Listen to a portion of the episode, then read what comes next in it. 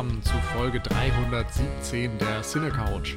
Wir haben mal wieder äh, einen Zeitpunkt im Jahr erreicht, das Osterfest. Wir kennen es alle, wir lieben es alle.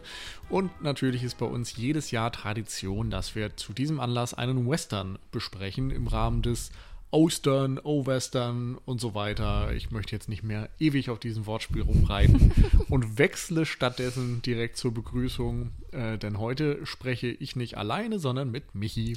Hallo, genau. Und äh, Jan kann heute leider nicht, deswegen sind wir nur zu zweit. Hallo Nils. Hallo. Genau, zu zweit, The Quick and the Dead. Wer bist du davon? Ja, The Dead. Ja, nee, ich, ich bin weder schnell noch traue ich mich auf irgendwas zu zielen, zu schießen. Nee. Ich dachte gerade, ich habe wahrscheinlich äh, die bessere Hand-Augen-Koordination vom mm, äh, ja.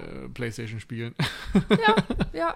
Das, das auf jeden Fall. Äh, Red Dead Redemption Training, also Wilder Westen, kann zumindest aus der Hinsicht kommen. Ansonsten, ja, bin ich eigentlich auch eher äh, hätte ich mich auch eher in die zweite Kategorie ge äh, gegeben. Ähm, ich habe gerade gelernt, tatsächlich kommt dieser Ausdruck wohl aus äh, irgendeinem biblischen Zusammenhang und bedeutet eigentlich lebendig und tot und nicht unbedingt schnell und tot.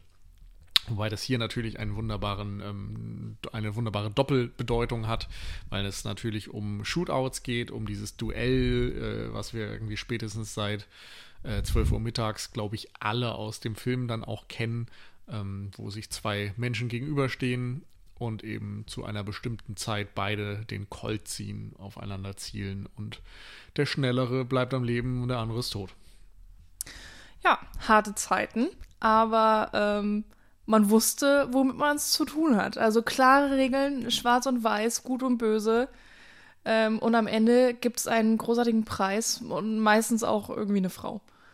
Ja, stimmt. Oder Wo, wobei, die Freiheit.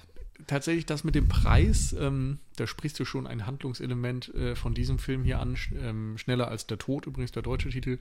Äh, was ich jetzt sonst in dem Genre gar nicht so kenne. Also meistens ist es ja doch eher ein Duell Bandit gegen den rechtschaffenen Cop oder einfach Banditen untereinander. Das ist ja der wilde Westen. Und es geht natürlich immer darum, irgendwie einen Vorteil zu erlangen. Ähm, wobei so ein Duell ja irgendwie auch merkwürdig regelhaft ist. Hm. Also bei normalen Banditen, die schießen dich halt über den Haufen oder schießen den Rücken und so. Und eigentlich ist es ja dann doch etwas sehr äh, Ehrenvolles zu sagen, nein, wir schießen nur äh, gemeinsam zum gleichen Zeitpunkt, möge der Bessere gewinnen und eben ohne schmutzige Tricks und so weiter. Im besten Fall. Im besten Falle und im filmischen Sinne eben auch oft so der Fall. Ähm, hier wiederum ist es aber eben tatsächlich eine Art von Turnier, die ausgetragen wird. Äh, es geht um Sharon Stone, die als die Lady in die Stadt Redemption kommt. Also es ist auch schon vom Namen her irgendwie alles so ein bisschen äh, drüber, sage ich mal, und symbolhaft. Und äh, sie kommt eben in diese Stadt, äh, die regiert wird von, ähm, na, wie heißt er? Äh, nicht Court, sondern der andere irgendwas. Äh, Harrod, glaube ich. Harrod, ne? ja, ich genau. muss immer an. Gene Hackman. Genau. Gene Hackman ist im Grunde so der, ähm, ja, Sheriff, ähm, aber, Bürgermeister tatsächlich. Der Bürgermeister, ja.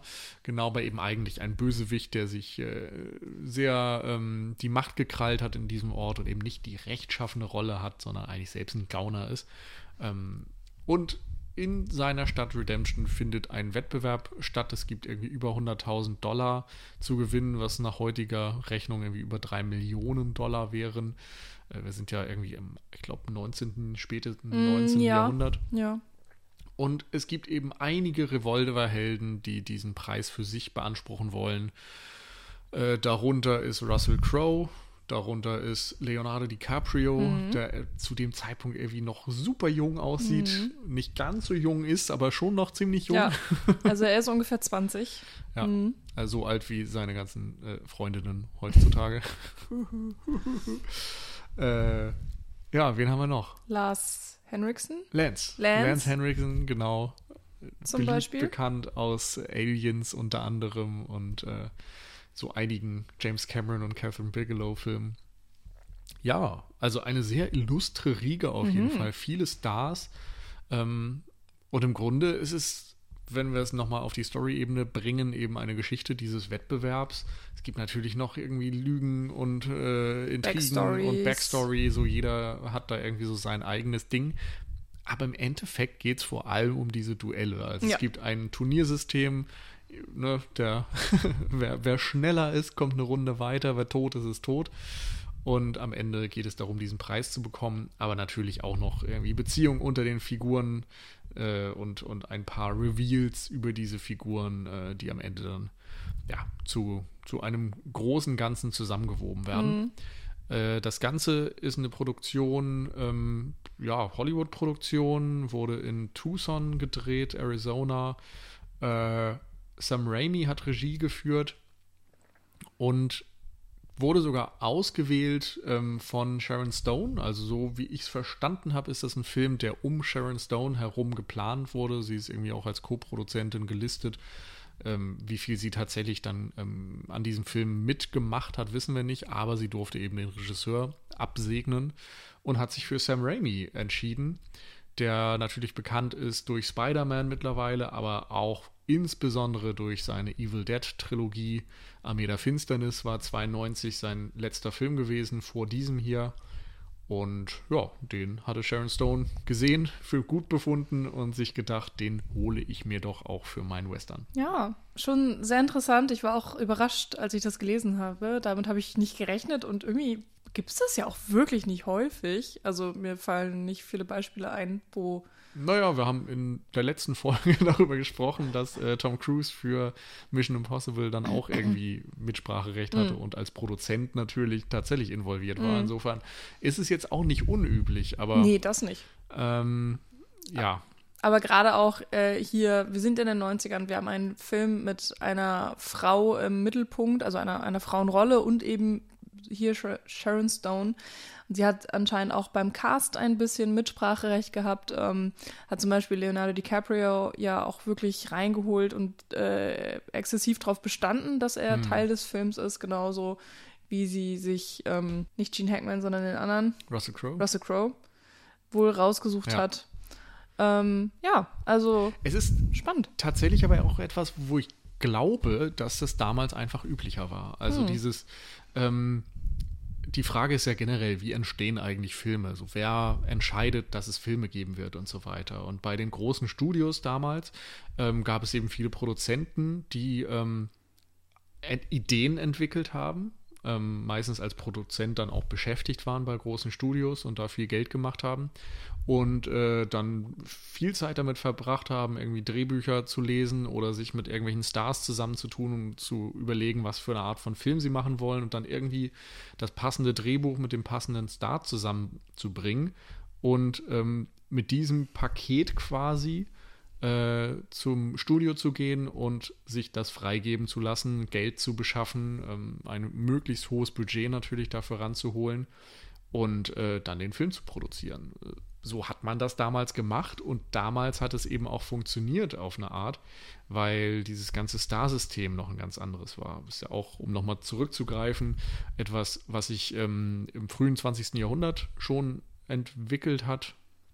Also, ähm, ich glaube damals, das war ja dann die späteren United Artists Gründer unter anderem ne, und Gründerinnen, äh, die so die ersten Filmstars waren. Ähm, Ach so, ja. Ne, die, mhm. die, ersten Gesichter, wo auf einmal deutlich wurde bei der Filmproduktion, auch als zum mhm. ersten Mal Langfilme zum Beispiel produziert wurden, dass das Publikum gewisse Darsteller eben wiedererkannt hat und Darstellerinnen wiedererkannt hat und die gerne gesehen hat. Insofern konnte man mehr Geld mit Filmen machen, wenn man wieder diese Gesichter, die bekannt waren, ähm, gecastet hat und eingesetzt hat und dann eben auch explizit mit denen geworben hat und gesagt hat, das hier ist jetzt ein Film mit dem Star, den ihr gerne sehen wollt, mit Charlie Chaplin dann später zum Beispiel. Äh, mir fallen tatsächlich die ganzen anderen Namen nicht mehr ein. Ich glaube Douglas Fairbanks und so, also Klingt gut. Das kann man ja. bestimmt alles schön googeln. Das ist jetzt mein Fauxpas, dass ich das nicht parat habe, aber egal. Ähm, auf jeden Fall ein System, was sich dann natürlich über die Jahre enorm vergrößert und gefestigt hat, wo man dann immer wieder mit den großen Namen geworben hat und wo es irgendwie auch äh, gewisse Darsteller über Jahre geschafft haben, selbst kleinste Filme wahnsinnig erfolgreich zu machen. Weil man eben wusste, das ist jetzt ein Tom Cruise-Film und in Tom Cruise-Filme gehen die Leute rein. Ähm, ich weiß nicht, heutzutage gibt es ja quasi keine Stars mehr. So die einzigen, also keine Stars in dem Sinne, dass sie äh, die, die Kasse einfach für sich klingeln lassen. Ähm, das ist auch eine Entwicklung, die hat vielleicht vor zehn Jahren so äh, absolut ihren Höhenpunkt gefunden, äh, wo dann unter anderem das MCU groß mhm. wurde und äh, viele, viele, viele Filme, äh, die klassischerweise einfach ähm, Star getrieben waren. Dramen, große Oscar-Filme, so diese klassischen Oscar-Bait-Sachen, romantische Komödien und eben auch Western-Filme zum Beispiel. Die hat man sich angeguckt, weil dann irgendwie Sharon Stone in der Hauptrolle war oder weil Bruce Willis und Tom Cruise und sonst wer da irgendwie dabei waren. Und ja, jetzt floppen die Dinger oder werden gar nicht produziert oder landen halt irgendwo bei Netflix und äh, niemanden interessiert's. Stichwort Red Notice.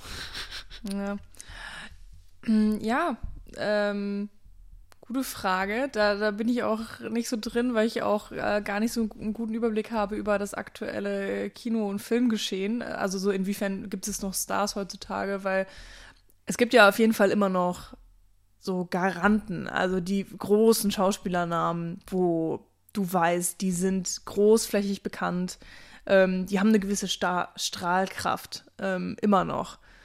Aber ja, vielleicht ähm, ist es dann auch eher mal so ein bisschen, dass es heißt, so, das ist der neue Disney-Film oder das ist der mhm. neue Marvel-Film oder weiß ich nicht, sowas in der Art. Also, dass, dass gewisse Brands eher auch wieder erkannt werden und Genau, also Strahlkraft in dem Sinne, dass natürlich ein Interesse da ist, mhm. dass, dass es wahrgenommen wird und ähm, dass die natürlich auch nach wie vor besetzt werden, im Gegensatz mhm. zu irgendwelchen No-Names, ganz klar. Aber es gibt eben wahnsinnig viele Filme, die trotz dieser Bekanntheit ihrer Stars extrem gefloppt sind. Mhm.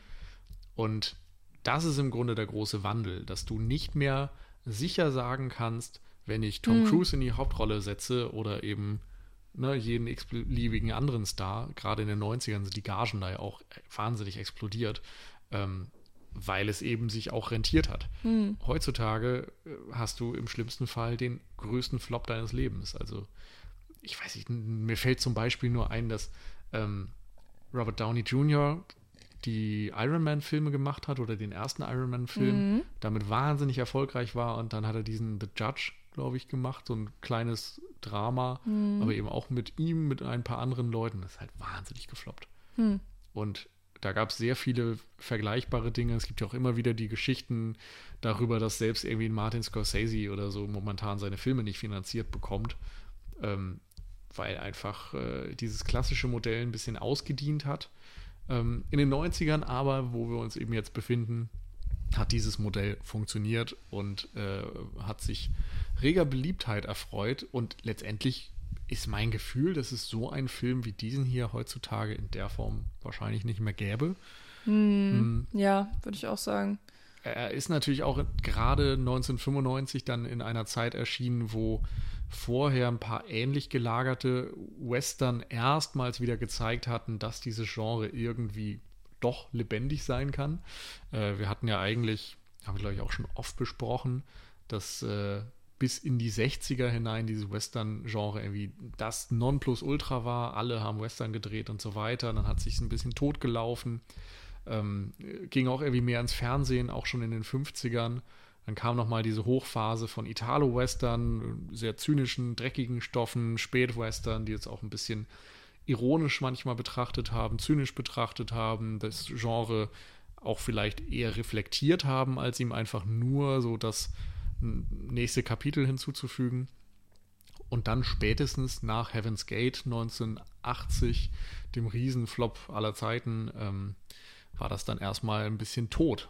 Und Anfang der 90er hatten wir dann eben, wer mit dem Wolf tanzt, wir hatten Erbarmungslos und äh, ein paar andere Western und unter anderem dann eben auch schneller als der Tod, wo äh, offensichtlich wieder die Idee war, wir können hier offensichtlich in diesem Kontext wieder ein bisschen Geld verdienen.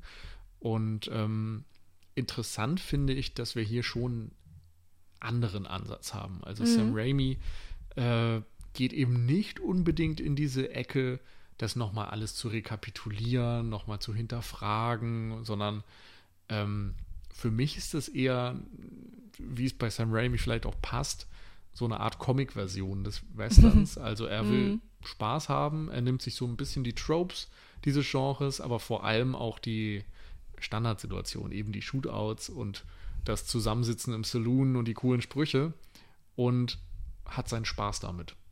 Also im Grunde das, was er ja auch mit äh, Armee der Finsternis schon vorher gemacht hat, dass er einfach Spaß mit dem hat, was er sich da vornimmt. Und wenn er irgendwie in andere Zeitalter reist, dann nimmt er das auch nicht allzu ernst, sondern versucht da irgendwie einfach sowohl aus den Dialogen, aus den Figuren, aus äh, der Inszenierung so das, das Maximum rauszuholen, ohne Rücksicht darauf, ob das jetzt realistisch ist oder so. Hm.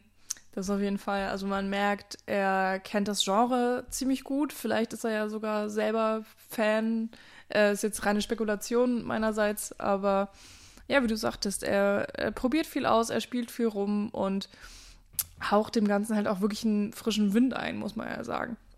Fängt natürlich auch äh, ein bisschen damit an, dass wir, äh, wie ja schon gesagt, eine Frau hier im absoluten Mittelpunkt haben. Also ähm, Filme, äh, Western-Filme vor 2000, die eine Frau im Mittelpunkt haben, würde ich jetzt mal meinen, kann man so ungefähr an einer Hand abzählen, äh, beziehungsweise welche, die man dann auch irgendwie wirklich kennt. Und hier haben wir eben auch diesen absoluten Star ähm, mit eben Sharon Stone, also wir, ne, der hier ist jetzt 95, 92 war Basic Instinct, nur mal so als eine ihrer großen Rollen. Und ähm, das gleichzeitig verändert es ja eigentlich gar nicht so viel. Also ich meine, klar, ich, ne, es, ist, es ist eine Frau im Mittelpunkt und es gibt irgendwie einer, ähm, einige Aspekte, die das beeinflusst, die das dadurch irgendwie ein bisschen anders sind, die äh, vielleicht auch teilweise so ein bisschen so einen feministischen Standpunkt einnehmen oder wo es dann auch mal einen Kommentar darauf gibt, so von wegen, wie werden Frauen eigentlich behandelt von den Cowboys, das sind nicht alles Cowboys, aber die, die Ganoven, was auch immer. Das schon, aber ansonsten könntest du die Story fast eins zu eins auch so mit einem Mann im Mittelpunkt schreiben. Was ich halt schon ganz cool finde. Das ist ja irgendwie auch, also so die Idee von Feminismus oder die Idee von Gleichstellung, dass jeder alles kann. Und in dem Film funktioniert das für mich ziemlich gut, muss ich sagen. Mhm. Das stimmt. Also funktioniert gut. Ähm, für mich sind diese, ja, wie du sagst, feministischen Untertöne jetzt gar nicht so sehr rausgekommen. Also. Nee, nee, also wirklich nur so an ein, zwei Punkten. Ja. Also zum Beispiel, also, wenn. Aber das ist das Ding. Also ich finde es genau. halt sehr sporadisch. So. Ja, also, absolut. Ja. Das, das kommt halt irgendwie fast automatisch, wenn du eben eine weibliche Figur in einer Männerdomäne platzierst. Aber viel mehr passiert da auch nicht. Was ja. auch wieder voll genau. in die Zeit passt. Ja. Und eben auch zu diesem Ansatz, da mehr Spaß zu haben, als jetzt irgendwie mit dem erhobenen Zeigefinger etwas erzählen zu wollen oder ja, dem, dem Genre darüber jetzt was Neues abzugewinnen. Mhm. Genau. Aber ich finde trotzdem bringt es irgendwie, man hat eine andere Aufmerksamkeit irgendwie für den Film. Und es bringt einfach einen schönen frischen Wind. Und mal abgesehen davon, Sharon Stone ist halt einfach fantastisch und ich mag ihr sehr gerne zuschauen. Mhm. Aber äh, Sharon Stone, also Ellen heißt sie ja hier im Film, ist natürlich nicht alleine, sondern es gibt ja noch die ganzen anderen Duellanten, die du schon angesprochen hattest. Und ähm, mit ihr reiten wir in die Stadt in Redemption und kommen in den Saloon und lernen da eben dann auch nach und nach die anderen Figuren kennen. Und jede Figur, oder nicht jede, aber ein paar wichtige oder ein paar besonders äh, äh, wie sagt man das, charaktervolle Figuren. Ähm, werden dann auch ja sehr besonders inszeniert, werden sehr schön eingeführt, kriegen so ein bisschen ihre fünf Minuten sozusagen. Und ich muss sagen, also alleine diese, was sind das, die ersten 10, 15 Minuten haben mir wirklich sehr viel Spaß gemacht. Und ähm, da werden eben auch so, so ein bisschen die Klischees abgefeuert, die man vielleicht erwartet. Einerseits von einem Westernfilm, andererseits von einfach so einem äh, sag jetzt einfach mal, äh, in Anführungszeichen, so macho aufgeladene Männergetue, Gehabe und so. Mhm. Und ähm, ja, das, das fand ich sehr schön. Das hat auch sofort klar gemacht, okay, es ist nicht richtig ernst hier und äh, man darf auch lachen zwischendurch und, und wir machen uns auch über uns selber lustig. Und ich finde, zum Beispiel merkt man das sehr an der Figur von Lance Henriksen. Ich weiß noch nicht mehr, wie er heißt, weil er auch tatsächlich gar nicht so viel Zeit im Film insgesamt hat. Spade. Space? Spade. Spade, genau, ja. ja. Wegen, wegen Peak. Stimmt, so. ja, wegen, wegen der Karten, die er dann hat. Und ähm, der hat dieses ganz merkwürdige Kostüm, also auch so eine Lederkluft von oben bis unten, aber dann mit so mit Farben abgesetzt und ähm, läuft da rum, als gehört ihm die Welt. Und also natürlich jeder, der in diese Stadt kommt, ist natürlich der beste Schütze und der beste Duellant. Also alle sind sich zu 100% sicher, dass sie den äh, Sieg natürlich nach Hause fahren. Aber er natürlich ganz besonders. Und äh, er hat dieses Kartendeck und für jeden, den er getötet hat, sammelt er ein Pik Ass und dann zeigt er, er blättert es so auf und zeigt, wie viele Pik Asse er schon mhm. gesammelt hat und ist ganz stolz auf sich. Und ähm, ja, also alleine solche Sachen, ähm, keine Ahnung, die, ja, ich finde, die funktionieren echt gut und, und mir haben diese ganzen Spielereien da schon sehr gefallen. Ja, ähm, ich finde, das Beispiel illustriert auch ganz gut, wie der Film da operiert. Also, das ist ja so eine Backstory, das ist keine richtige Backstory. Das ist so Abziehbild. Das ist so ein bisschen wie Sammelkarten, in denen so eine Biografie schnell irgendwie in drei mhm. Sätzen erklärt wird. Und dann denkst du dir so, ah, okay, das ist also so sein Ding. Oder mhm. so ein Comicstrip eben. So der Bösewicht der Woche ist jetzt, ah, diesmal derjenige mit dem Kartenblatt und in der nächsten Woche ist es der mit der Lederkluft. In diesem Fall ist es beides der gleiche. und dann hast du irgendwie noch so den, den aufstrebenden Jüngling so der Billy the Kid quasi, so der, der mhm. zum ersten Mal da alles aufmischt und so ein bisschen äh, sich für den Größten hält, so ein bisschen übermütig ist. Das ist eben hier Leonardo DiCaprio. Dann hast du die Lady, die eben einerseits dadurch anders ist, dass sie die einzige Frau ist und andererseits dann noch diese Backstory hat, ähm, dass sie Rache möchte und mhm. Was natürlich niemand weiß am Anfang. Und äh, sie ist ja auch ganz mysteriös. Also keiner weiß, wer sie ist. Sie kommt aus dem Nichts mhm. in diese Stadt. Klassisch der Namenlose, mhm. ne, kennen wir auch irgendwie aus 12 Clint Eastwood-Filmen und so. Äh, dann gibt es eben den bösen äh, Bürgermeister, der über diese Stadt herrscht mhm. und der am Ende natürlich irgendwie da weg muss, ja. um wieder ein bisschen Ordnung herzustellen. Und das ist hier eben Gene Hackman. Eigentlich hat er doch sogar die böse Bürgermeister oder böse Ich herrsche über die Stadtrolle auch schon in Erbarmungslos gespielt. Also so ein bisschen ist es eben auch ein Typecasting, dass mm. du immer mhm. schon genau weißt, wer wer ist. Mhm. Ähm, das stimmt. Und dann irgendwie noch mal so eine Handvoll von Leuten, die vielleicht auch ein bisschen egaler sind. Mhm. Also ein paar, die einfach nur, mal ist es der große Verbrecher und mal halt irgendein äh, Trottel, der ja. am Wegesrand aufgegriffen wird und dann auch nochmal hier mitschießen darf und so. Also, äh, das ist irgendwie schon ein bisschen Schießbudenkabinett dann am Ende. Äh, tut aber auch irgendwie dem Film erstmal keinen Abbruch. Mhm. Also, es ist, ist, eben, wie ich sagte, eher so ein äh, Modus operandi, dass es hier von Anfang an darum geht, so kleine Details zu den äh, Figuren zu geben und dann kannst du damit arbeiten. Und dann geht es mehr darum, wie inszeniere ich die jetzt möglichst interessant, wie sorge ich dafür, dass sie sich ein bisschen voneinander unterscheiden, dass sich die Kämpfe vielleicht auch oder die, die Fights dann, die, die der Shootout am Ende unterscheidet. Und ähm, ja, ansonsten passiert nicht so viel. Mhm. Ähm, aber es geht halt immer um dieses kleine Zwischendurch, so wie interagieren sie miteinander und diesen verbalen Schlagabtausch, den sie sich ja teilweise mhm. auch geben. Und gerade natürlich am Anfang, bevor die Duelle ja tatsächlich passieren, ähm, dieses ganze Macho-Gehabe und wer ist der Beste. Und dann werden sie auch alle an so eine Tafel geschrieben, also weil man muss sich freiwillig melden ähm, für das Duell. Und ähm, das ist, fand ich, war extrem lebendig gestaltet und, und auch extrem kurzweilig und also einerseits ist da wirklich überhaupt nicht viel passiert, aber mhm. trotzdem mhm. ähm, durch diesen ja, schnellen Schlagabtausch war es sehr irgendwie auf eine Art schon aufregend oder so. Das heißt, dir ähm, hat das ähm, auch gereicht? Für, ja, doch. Also für den Anfang schon, ja. Okay.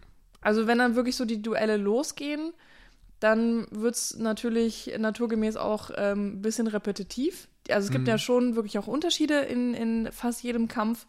Ähm, manche sind größer, manche sind kleiner inszeniert. Ähm, und von vornherein weiß man ja natürlich, okay, das sind die wichtigen Charaktere, das ist das Beiwerk. So, wer wird natürlich als erstes sterben? Und mh, Und wer wird vor allem gegen wen kämpfen Mhm. und zu welchem Zeitpunkt? ja, genau. Und äh, aus wem entwickelt sich eventuell noch ein Liebespaar, auch wenn sie, weiß ich nicht, aber alles dagegen spricht und äh, bla bla bla und sie das auch gar nicht gewollt hat. Hm, hm, hm. Aber ähm, also es mh, so, so ein bisschen gab es schon die Momente, wo ich mir gedacht habe, ja, wir wissen ja, worauf es hinausläuft. So, wir, wir wissen, es gibt diese zwei, drei großen Duelle, auf die man so ein bisschen wartet und, und um die es ja eigentlich geht. Aber der Weg dahin, ähm, also ich war jetzt auch wirklich nicht gelangweilt. Nee, das stimmt. Aber also es war halt schon alles so ein bisschen Ablenkung. Mhm. Also ich würde unterschreiben, dass ich nicht gelangweilt war. Der Film hat halt irgendwie auch genug Tempo, der hat genug Stars. Also das muss man ja, ja auch sagen. Ja. Das Gute an diesem klassischen Star-System ist, du hast da halt Leute, denen man meistens gerne zusieht, die irgendwie Charisma haben, die auch ähm, ja ein Standing haben einfach, dass man ihnen dann gerne zusieht oder dass man sich denkt, oh hier Lance Henriksen habe ich lange nicht gesehen, Gene Hackman habe ich lange nicht gesehen. Da gucke ich mir gerne mal ein paar Szenen an, so, ohne dass da jetzt irgendwie viel hinter sein muss. Ähm, aber so ein bisschen fehlt mir da irgendwie doch das, äh, das Gehaltvolle. Also es ist am Anfang eben vollkommen okay, aber der Film hat ja jetzt auch nicht die 90 Minuten Länge, sondern ist irgendwie bei 1,45, glaube ich, ungefähr. Ja. Und das braucht er aus meiner Sicht eigentlich nicht, weil die Kämpfe sich dann für mich auch oder die Shootouts nicht genug voneinander abheben und die Backstories einfach ein bisschen zu sehr nach Schema F sind, zu stereotyp, als dass ich mich dafür groß int äh, interessiert habe. Und ich finde auch, Sam Raimi ist jetzt nicht unbedingt der Beste, um wirklich diese Konflikte zu inszenieren. Also er, äh, Konflikt im Sinne von die charakterlichen Konflikte. Also er ist sehr gut irgendwie, wenn es darum geht, kinetische Bewegungen und Action und so weiter äh, darzustellen.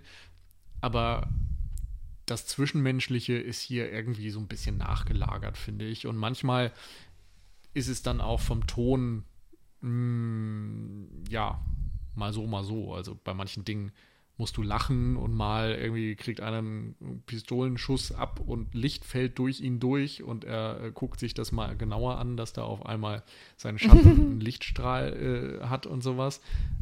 Solche humorvollen Einschübe sind drin und auf der anderen Seite geht es dann irgendwie um tragische Rachegeschichten und um, äh, weiß ich nicht, Komplexe Morde und, und Beziehungen, also die meisten, die beim Shootout sterben, sind halt einfach tot und direkt vergessen. ja. Und bei anderen ist es dann auf einmal wieder das große Drama. Ähm, das geht für mich nicht komplett auf. Also da finde ich, hat das Drehbuch Schwächen, da ist auch die Inszenierung nicht immer auf dem Punkt und irgendwie überlege ich manchmal, ob der Film besser wäre, wenn er kürzer wäre oder wenn er länger wäre.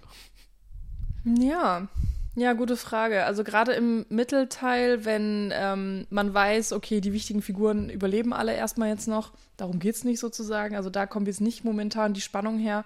Mm, Da wird dann die Zeit genutzt, um eben Hintergrundinformationen einfließen zu lassen. Also Alan lernt etwas über die- die Stadt, über den Hintergrund des Bürgermeisters, dass eben Leonardo DiCaprio der Sohn vom Bürgermeister ist, wenn auch unehelich oder nicht anerkannt und ähm, was es eigentlich mit Russell Crowe, Russell Crowes Figur auf sich hat, also Cord, Cord, glaube ich, ähm, der ja von äh, Gene Hackman, also Harrod, gezwungen wird zum Kampf ähm, und die auch äh, zusammen schon mal gaunermäßig unterwegs waren anscheinend und mh, so solche Sachen. Also so es gibt schon Hintergrundinformationen, aber vielleicht halt nicht genug.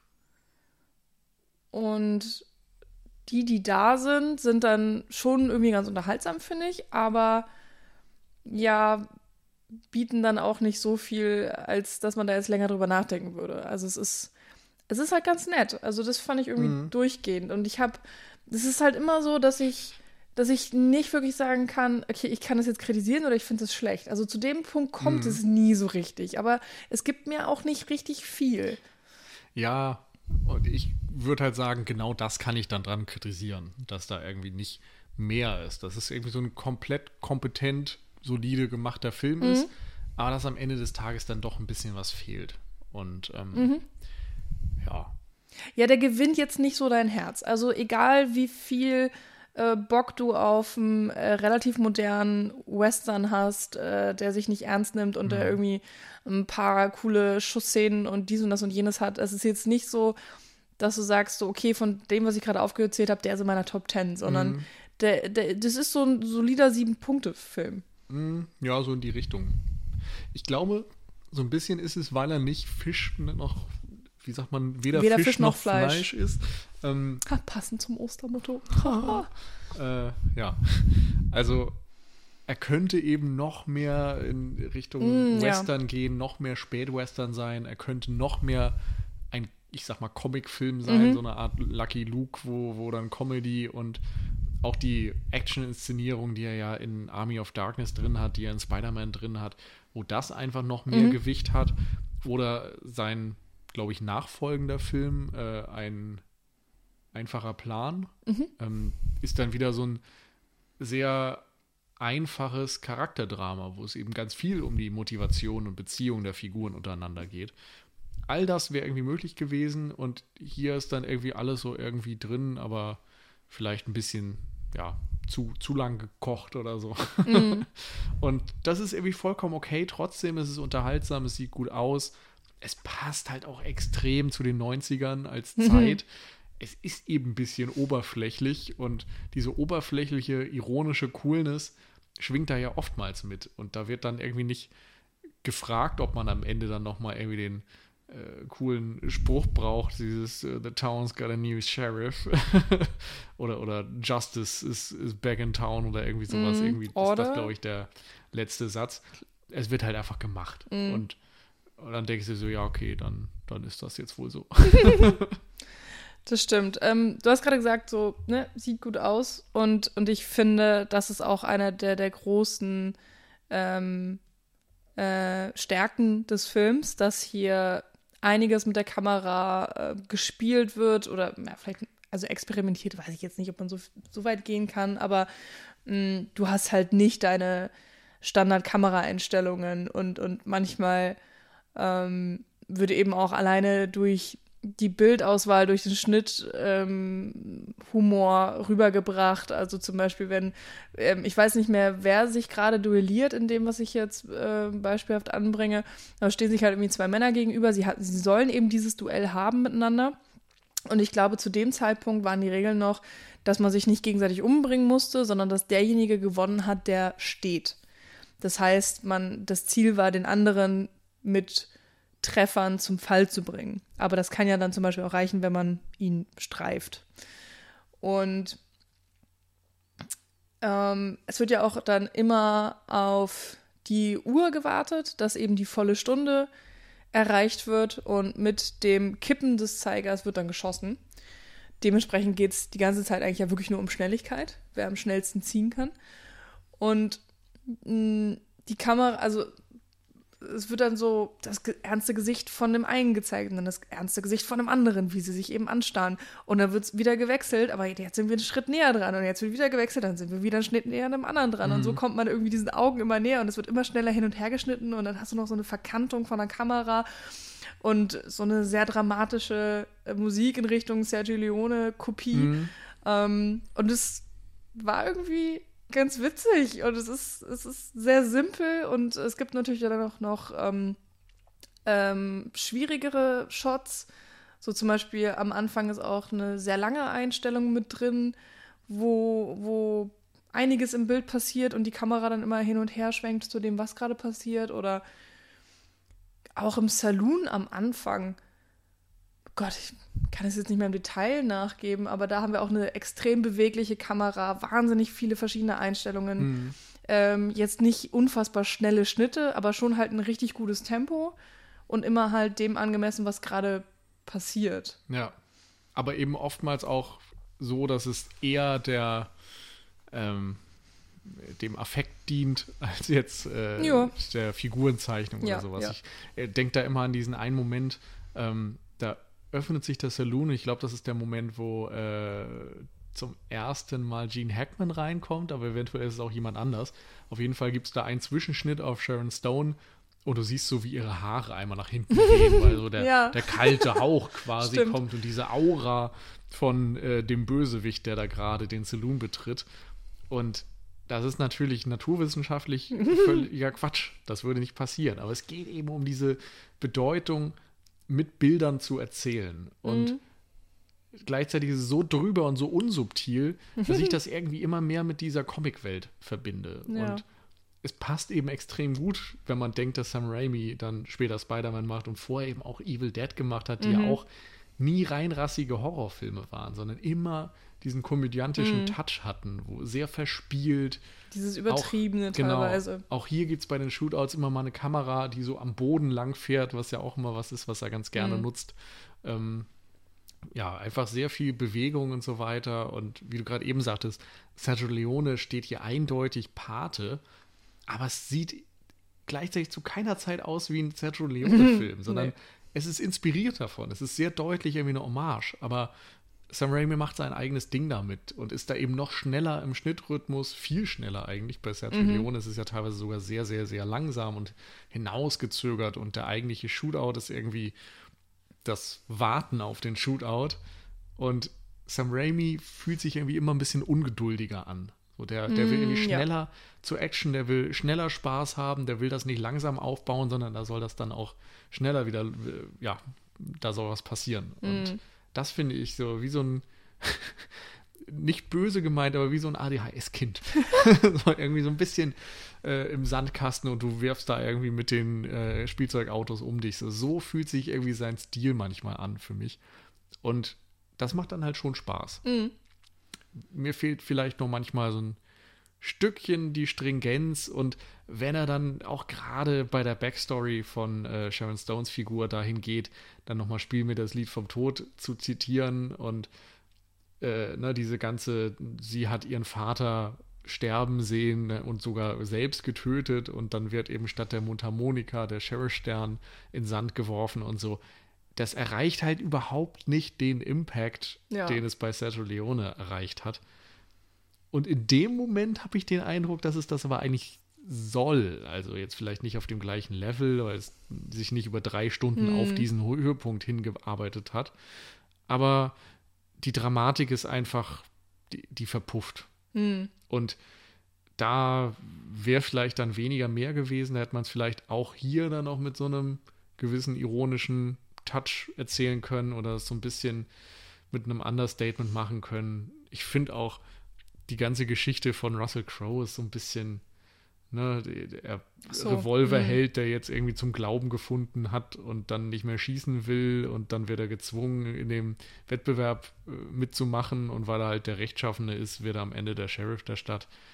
Ja, gut, kannst du machen, aber das ist ja jetzt auch keine wirklich mitreißende Geschichte, an die man sich erinnert oder die einen berührt oder sowas, finde ich. Naja, das ist, glaube ich, eher dafür da, um Gene Hackman ähm, mehr zu zeichnen. Also, was für ein schlimmer Mensch er halt ist, dass er seinen alten Kumpel mehr oder weniger, der eigentlich den Weg zum Guten gefunden hat, der ähm, Priester geworden ist, sozusagen, ähm, und, und sich geschworen hat, nie wieder eine Waffe abzufeuern, dass, dass er ihn eben auf dieses Spiel auf Le nach Leben und Tod ähm, dazu zwingt und, und genau weiß, dass ähm, Cord dann nicht anders kann, als natürlich um sein eigenes Leben zu kämpfen. Ähm, oder eben, ja, in diesen Wettbewerb nicht zu verlieren, wie auch immer man das dann ausdrücken will. Und ähm, er ist halt einfach so eine, so eine absolute Spielfigur.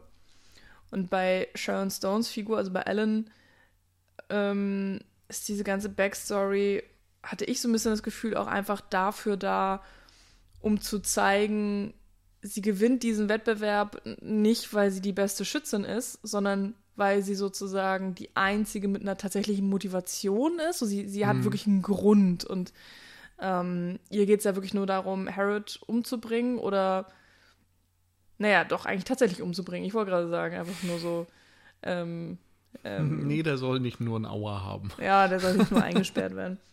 Es ist halt auch wieder dieses Symbolische von wegen, wenn ein Unrecht da ist oder wenn etwas Schlechtes da ist, dann reicht es nicht, das ins Exil zu schicken oder ins Gefängnis zu packen oder so, weil es wird immer wieder zurückkommen, wird immer wieder seinen Weg finden, weil es weil es einfach einerseits so viel Macht hat, so böse ist, bla bla bla, sondern so, es, muss, es muss vernichtet werden. Hm. So nur dann ist ähm, Ordnung wiederhergestellt ja. oder Gerechtigkeit erfahren worden oder oder oder.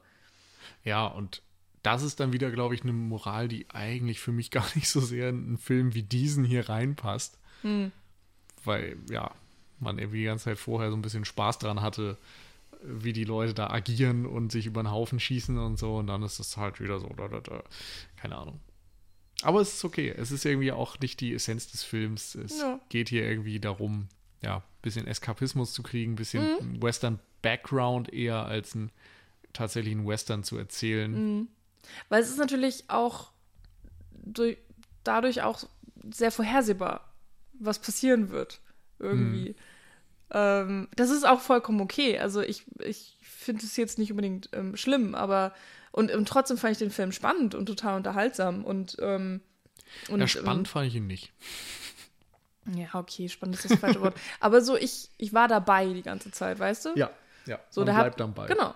Der hat mich nicht verloren und ähm, ich habe mich auch mhm. irgendwie so ein bisschen gefreut auf die letzte Szene, weil ähm, sie äh, sie, sie tun ja so, als würde, wäre Ellen gestorben im Duell mit Cord. So, das haben die alles ja wunderbar inszeniert, weil vorher hatten sie ja eine gemeinsame Nacht, in der sie sehr viel Zeit hatten, äh, ihren Plan auszuhacken, sozusagen. Und andere Sachen. Und sie äh, wird von Cord mit, keine Ahnung, einer Platzpatrone oder was auch immer auf jeden Fall. Ja, er kann ja äh, einfach vorbeischießen. Und dann einfach vorbeigeschossen. Äh, sie tun so, als hätte er das Duell gewonnen. Sie beschmiert sich mit roter Tinte und der befreundete Arzt erklärt sie für tot und schiebt sie weg. Und wie du ja auch schon gesagt hast, wenn jemand gestorben ist in diesem Film, dann ist er dann erstmal egal. Das heißt, niemand wundert sich ähm, darüber und, und vergisst sie einfach sofort. Aber sie benutzt die Diamant, äh, Diamant, genau, Dynamitfässer von dem vorher gestorbenen Leonardo DiCaprio, der gegen seinen Vater ganz dramatisch verliert, ähm, um in dem Duell von Cord und Harrod, was dann ja später als Finale stattfinden wird, ein äh, großes Ablenkungsmanöver stattfinden zu lassen und die große Uhr explodieren zu lassen und das große Herrenhaus von Harrod, ähm, um dann sozusagen Cord zu retten. Das finde ich auch irgendwie ganz süß. So, sie rettet ihn. Also nicht richtig, aber ein bisschen schon. Und eben dann ihre Rache einzufordern und für Gerechtigkeit zu sorgen. Und das ist jetzt nicht so der, der elaborierteste Oceans 11 Plan oder so, aber die haben sich schon Mühe gegeben, hier nochmal irgendwie ein bisschen anderes, interessanteres Finale gestalten zu lassen. Und es gibt halt jede Menge schöne Explosionen. Ja, so. das vor allem. Also da haben sie sich nicht lumpen lassen. Das sind auch noch diese schönen, echten Explosionen. Da explodiert ja. wirklich alles. Das hat mir sehr viel Freude bereitet. Überhaupt diese Western-Kulisse ist ja auch schon geil. Also, mhm. dass sie da einfach irgendwo wieder in Arizona so eine Stadt hochgezogen haben oder so und die dann am Ende einfach komplett wegsprengen. Ja, ja das ist halt oldschool, ne? Aber es macht irgendwie Spaß und ähm, man sieht es eben nicht mehr so häufig und hat es gleichzeitig vorher in der Form aus technischen Gründen auch noch nicht gesehen. Das sind einfach Bilder, ja, an die werde ich mich erinnern. Ähm, ansonsten muss ich dann doch sagen, also ja, unterhaltsam war es. Ich bin, habe mich da irgendwie für anderthalb Stunden ganz gerne mit beschäftigt. Aber ich glaube, ich werde den echt sehr schnell wieder vergessen haben. Also mir sind mhm. jetzt schon wieder diverse Plotpoints ähm, nicht äh, eingefallen, als wir darüber gesprochen haben. Es ist, glaube ich, zwei Tage her, dass ich den Film gesehen mhm. habe. Und ja, das wird vermutlich in dem Tempo dann auch weitergehen, dass man sich am Ende irgendwie dran erinnert, okay, ja, Sharon Stone ist irgendwie dabei und dann hat man vielleicht noch so seine zwei, drei Bilder im Kopf. Aber ich glaube, der Rest ist dann eher weg. Ähm, aber das ist okay. Ja, ich denke auch. Ich denke nur, wenn ich nochmal drüber nachdenke, was wir hier schon für Western besprochen haben, dann äh, ordnet der sich halt nicht ganz vorne ein.